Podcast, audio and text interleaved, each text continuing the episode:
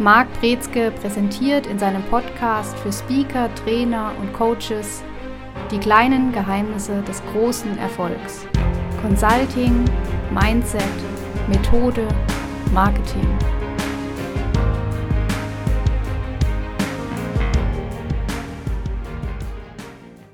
Herzlich willkommen zu einer weiteren Folge in unserem Podcast. Heute mit dem Thema Keine Zeit und kein Geld. Finde den Fehler. Ja, für mich klingt das erstmal ziemlich komisch, weil wenn ich keine Zeit habe, habe ich doch viel zu tun. Dementsprechend sollte ich doch auch viel Geld haben, oder? Das sollte man meinen. Und jetzt gerade für Consultants ist es allerdings häufig der Fall, dass sie feststellen, dass sie nicht die Zeit so einsetzen und nutzen, dass das wirklich wertschöpfende Zeit ist, dass da Geld und Umsatz hinten dran sind, was sie abrechnen, verrechnen können, sondern dass viel Zeit für Kleinigkeiten, für Dinge drauf geht, die eben nicht mit einem Geldwert direkt beziffert werden können, beziehungsweise nur mit einem Kostenfaktor. Und das ist der Fehler, den viele machen, was dann dazu führt, dass ganz viele Experten, Trainer, Consultants, gerade wenn die anfangen in der Selbstständigkeit, also sie feststellen, sie rennen und sind die ganze Woche unterwegs und haben dieses, dieses Phänomen, dass sie ständig selbstständig sind und nicht das an Umsatz und Einkommen sehen, was sie tatsächlich möchten. Ja, was sind das genau, solche kleinen Dinge oder auch Zeitfresser, nenne ich sie mal, die unnütz vielleicht sind oder ähm, ja eben kein Geld bringen? Man kann die aufteilen in zwei grundsätzliche Kategorien. Das eine sind die Tätigkeiten, Aufgaben, Tasks, wie man sie auch nennen möchte, die langfristig einen Wert bringen, aber nicht unmittelbar zur Abrechnung führen. Das heißt, wenn ich jetzt Marketingmaßnahmen mache, beispielsweise wenn man am Blog arbeitet, wenn man an White Papers schreibt, wenn man verschiedene Podcasts aufnimmt, sonstige Themen. Das sind so klassische Beispiele, was man alles machen kann, wofür man aber erstmal kein Geld sieht, sondern natürlich langfristig was aufbaut. Das ist die eine Sache. Die andere Sache ist oder sind die Aufgaben, die man macht, die nur intern bleiben und auch nicht wirklich wertschöpfend sind. Dazu gehört, wenn jetzt beispielsweise ein Ordnungssystem eingeführt wird oder wenn man sich mit dem Unternehmen selbst beschäftigt auf einer vielleicht auch verklausulierten Management-Ebene verzettelt sich an Themen, man beschäftigt sich mit sich selbst, ohne dass wirklich was das Unternehmen verlässt, dass was rausgeht oder dass man auch die falschen Sachen und Aspekte auf dem Schirm hat. Und das sind dann die Probleme, die entstehen, dass man den ganzen Tag arbeitet, aber nichts zustande bekommt. Ja, nichtsdestotrotz sind das jetzt die Dinge, ähm, die du genannt hast, jetzt auch keine unwichtigen Sachen. Wie bekomme ich denn dann gutes Mittelmaß hin aus, ich habe eine langfristige Ausrichtung, im Unternehmen läuft, alles strukturiert ab und ich bekomme trotzdem Geld? Die wichtigste Frage, die man sich immer stellen muss, ist, was ist jetzt mein Ziel? Was ist das, wo ich jetzt meinen Hauptaugenmerk legen muss? Also wenn ich weiß, ich habe keine Kunden, dann muss ich gucken, dass ich möglichst viel mit anderen Leuten spreche, die mich noch nicht kennen, die ich aber potenziell unterstützen kann in irgendeiner Form. Das wäre der erste Faktor. Und immer wenn ich nicht beim Kunden bin, nicht vom Kunden sitze, keinen Kontakt nach außen habe, dann läuft da was schief. Das heißt, ich muss anfangen und es ist letztendlich dann auch ein Zeitmanagement-Thema. Es gibt so einen schönen Spruch, dass es eigentlich kein Zeitmanagement gibt, dass man Zeit nicht managen kann. Das stammt von Earl Nightingale, sondern man kann nur Aktivitäten managen. Das heißt, man muss gucken, was mache ich denn mit der Zeit, die ich habe, in der Zeit, die ich habe. Und das ist eben der erste Schritt zu sagen, wo verbringe ich denn meine Zeit tatsächlich? Hocke ich am Handy, informiere ich mich zu unterschiedlichsten Themen, bin ich auf Social Media unterwegs, aber was mache ich dort auch? Also bin ich da produktiv, kommuniziere ich, lese ich nur, konsumiere ich, produziere ich etwas, was andere sehen können? Oder mache ich nur etwas von mich selber hin? Ja, jetzt habe ich halt den Case, dass der Kalender voll ist und äh, ja, ich wenig Geld habe, ich sage, ich komme über die Runden. Müsste allerdings mehr Aufträge annehmen, die auch da sind. Aber schwierig. Wie gehe ich damit um? Loslassen. Das ist das große Thema, die große Aufgabe, die da dann steht. Und man muss haushalten. Und man muss auch hart genug sein, Dinge loszulassen, die eigentlich Spaß machen. Also wenn man merkt, dass man Kunden hat, die zu wenig Umsatz bringen oder die mehr Arbeit bringen, als es der Umsatz rechtfertigt, muss ich die Kunden gehen lassen. und muss dann auch schauen, dass ich eben entsprechend die Zeit freischaufle. Ich muss mir überlegen, wo setze ich wirklich die Kapazitäten ein, die ich habe, an welchen Stellen, was sind da die gewinnbringenden Hebel. Und da muss ich priorisieren, und zwar knallhart. Das kann durchaus sein, dass man zu fünf oder zehn Kunden sagen muss, sorry, ich kann jetzt keinen Folgeauftrag mehr annehmen zu diesen Konditionen. Gibt es da noch eine andere Möglichkeit drin, indem ich beispielsweise einfach Leute einstelle, die das für mich übernehmen? Ja, schwierig, weil ich kein Geld habe, oder? Genau, also das, du hast es selber beantwortet. Vielleicht findet man einen Praktikanten, den man irgendwie im Raum für zwei Wochen beschäftigen kann. Aber es ist dann schwierig. Was man natürlich machen kann, ist tatsächlich, da sind wir wieder am, am Beispiel Kunst der Kooperation. Man kann auf die Kapazitäten anderer zugreifen, beziehungsweise auch da diesen Wandel ankurbeln, dass man selbst auf einmal höherwertigere Aufgaben macht und unternimmt und unterhält. Es ist allerdings letztendlich immer der Fall, dass die, die Frage bleiben muss, was kann ich loslassen, dass ich was anderes mache. Ich kann nur meine Zeit auf eine bestimmte Art verbringen. Und wir haben immer, wir sind immer in der Zeit. Es ist immer jetzt und wir können überlegen, was machen wir gleich und was machen wir nachher, was machen wir morgen, was machen wir nächste Woche, aber wir sind immer im Hier und Jetzt. Und wenn wir wirklich mal anfangen zu messen, wo wir im Hier und Jetzt unsere Zeit verbringen und wie viele Stunden am Tag am Handy sind. Jeden Montag poppt bei mir auf dem Handy diese Bildschirmzeit auf, wie viel Zeit ich im Schnitt pro Tag am Handy hänge. Und das ist schon mal ein guter Faktor zu überlegen, will man das, ist das gut, passt das? Und dann mal wirklich so ein Gefühl dafür zu bekommen, wo gebe ich denn meine Zeit hin? Und Zeit ist das kostbarste Gut, was wir haben. Weil wir können nicht mehr Zeit bekommen. Wir können mehr Geld kriegen, wir können mehr Geld einnehmen, aber wir können Zeit nicht wieder zurückbekommen. Und deswegen müssen wir auch damit ganz stark und eng haushalten. Und die meisten wissen nicht, wo die Zeit hinfließt. Dann sagen die, auch die Woche ist rum, was habe ich denn geschafft? Weiß ich gar nicht.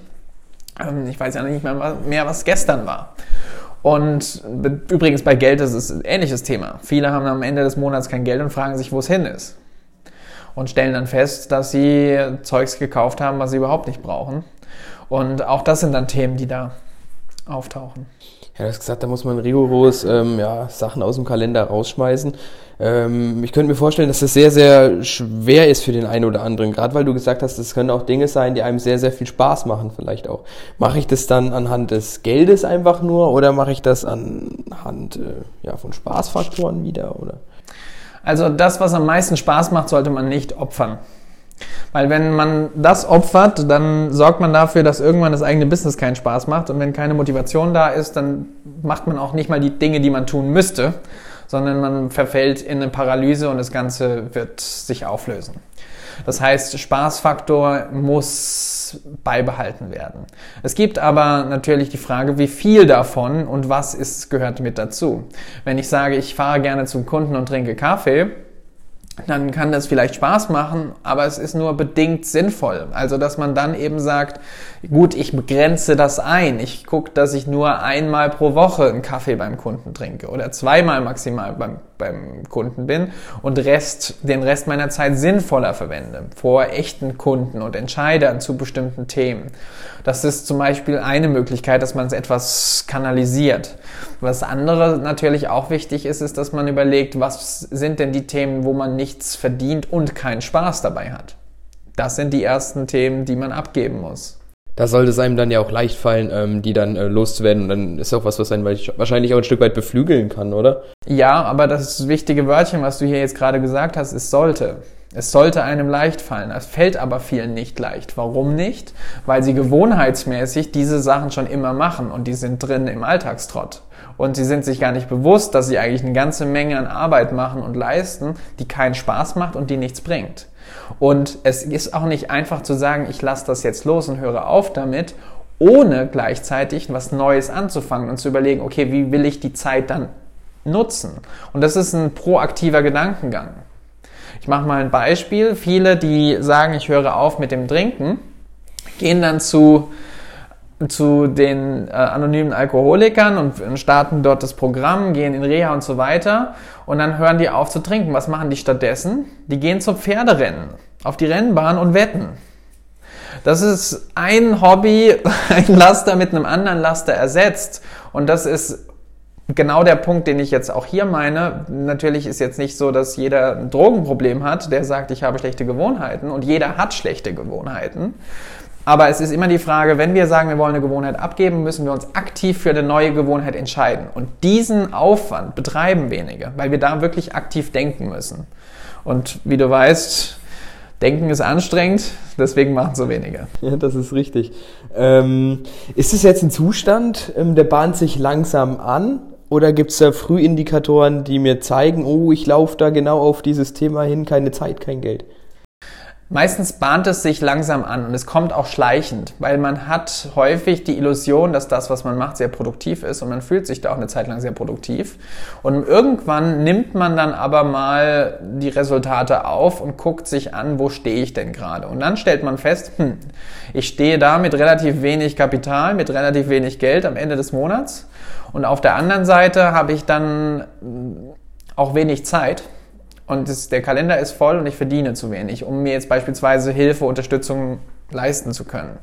Und das ist dann die, die, der Faktor, wo man dann sagt, okay, jetzt muss ich was machen, jetzt muss ich was ändern und es muss eine Entscheidung her. Es gibt da ein schönes, äh, ja, so einen schönen, schönen Spruch oder einen Ansatz von Michael E. Gerber, der gesagt hat eben, bei den meisten Selbstständigen, die leiden häufig an so einem Entrepreneursschlag. Die kriegen wie so einen, so einen Hirnschlag, wenn die sagen, ich muss jetzt Entrepreneur sein, ich muss jetzt selbstständig sein, mein Chef ist blöd, ich will meinen Chef nicht mehr, ich mache mich jetzt selbstständig, weil das, was ich da mache, das kann ich selber besser machen.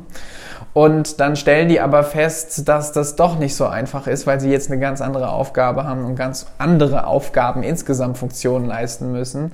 Und diese Gewohnheiten, die vielleicht in dem Job einigermaßen funktioniert haben, funktionieren in der Selbstständigkeit nicht mehr. Und diese Struktur, die man da hatte, diesen Automatismus, der ist nicht mehr gegeben. Und diese Freiheit kann für viele sehr beengend sein und, und auch erstmal beklemmend sein, so konträr oder paradox, wie das vielleicht klingt, weil sie dann sagen, ah, jetzt habe ich ja Freiheit, jetzt kann ich ja machen, was ich will. Und die haben sich noch nie Gedanken drüber gemacht, was will ich denn machen tatsächlich und was bringt das denn auch, wenn ich das mache, was ich machen möchte. Und das ist dann eben dieser, dieser Faktor, der dazu führt, dass dieses Phänomen ein schleichendes ist und keins, was man lange im Vorhinein sieht.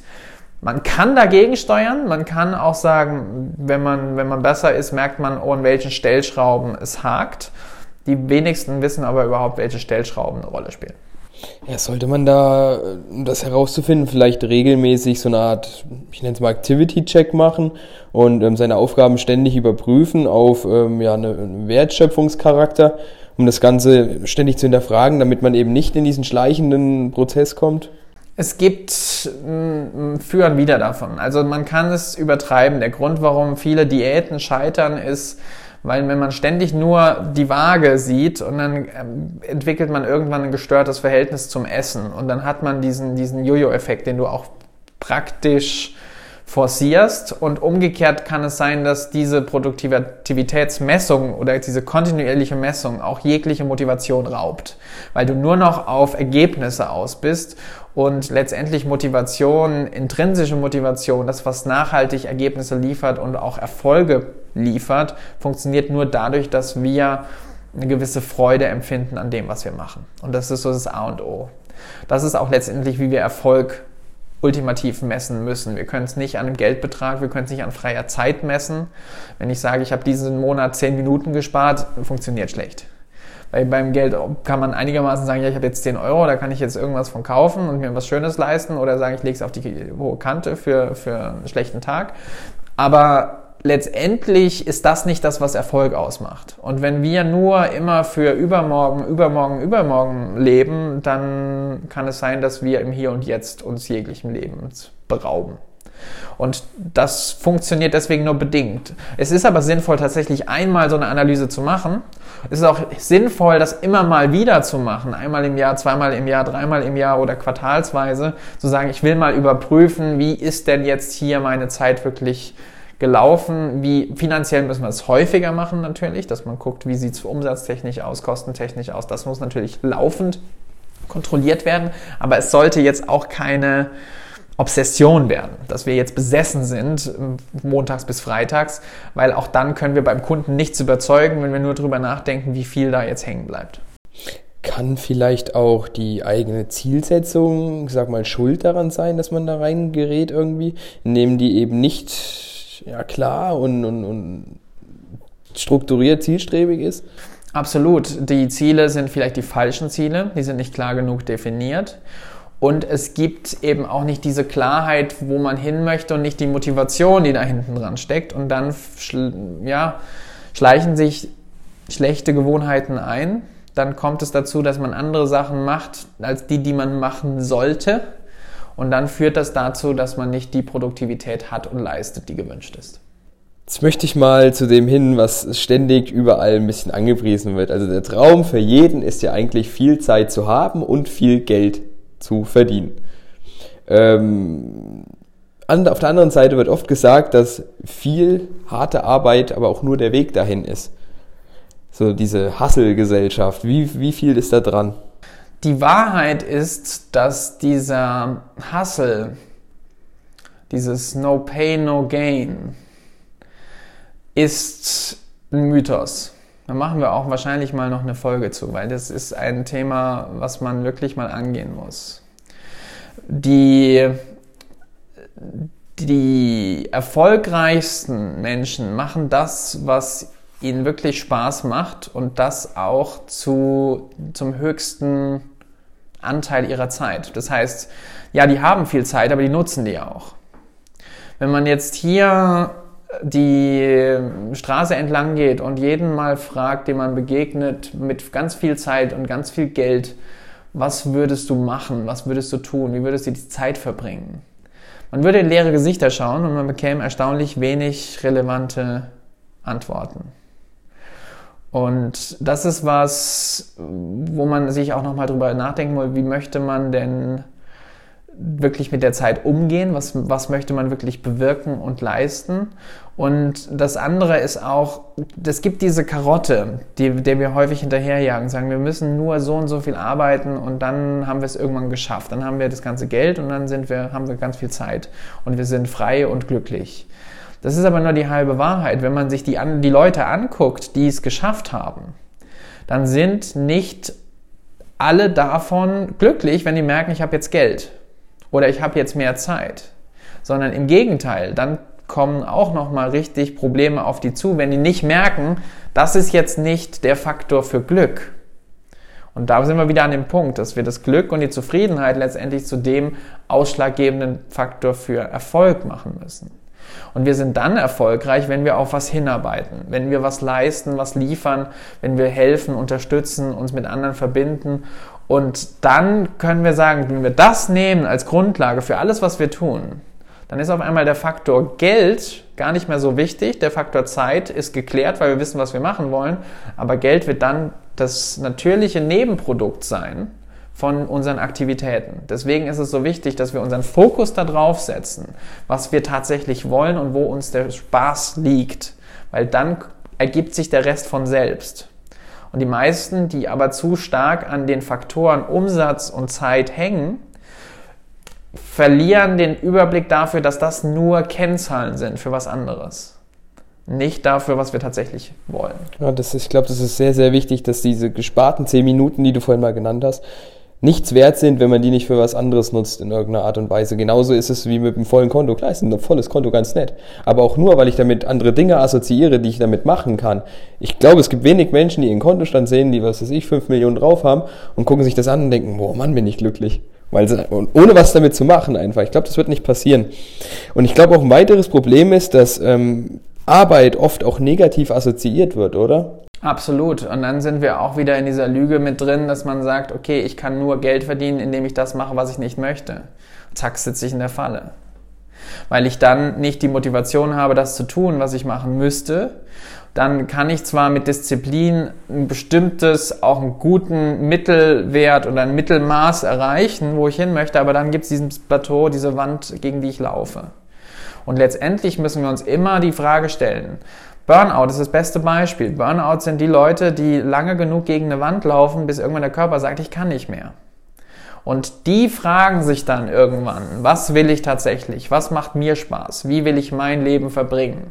Und wenn wir anfangen, diese Frage zu beantworten, ohne dabei mit ins, ins Boot zu nehmen, mit in die Überlegung reinzuziehen, was denken andere darüber, was ich möchte, sondern was will ich tatsächlich, wie möchte ich leben, dann kommen wir dazu, dass wir diesem Wörtchen Freiheit näher kommen. Ist es der Schritt, der dazu führt, die Zwickmühle zu lösen? Ja. Das soll es zum Abschluss der Folge auch gewesen sein. Vielen Dank, bis zur nächsten Folge. Ciao. Sie hörten die kleinen Geheimnisse des großen Erfolgs. Consulting, Mindset, Methode, Marketing. Der Podcast für Speaker, Trainer und Coaches, präsentiert von Marc Brezke. Mehr Infos unter markbrezke.com.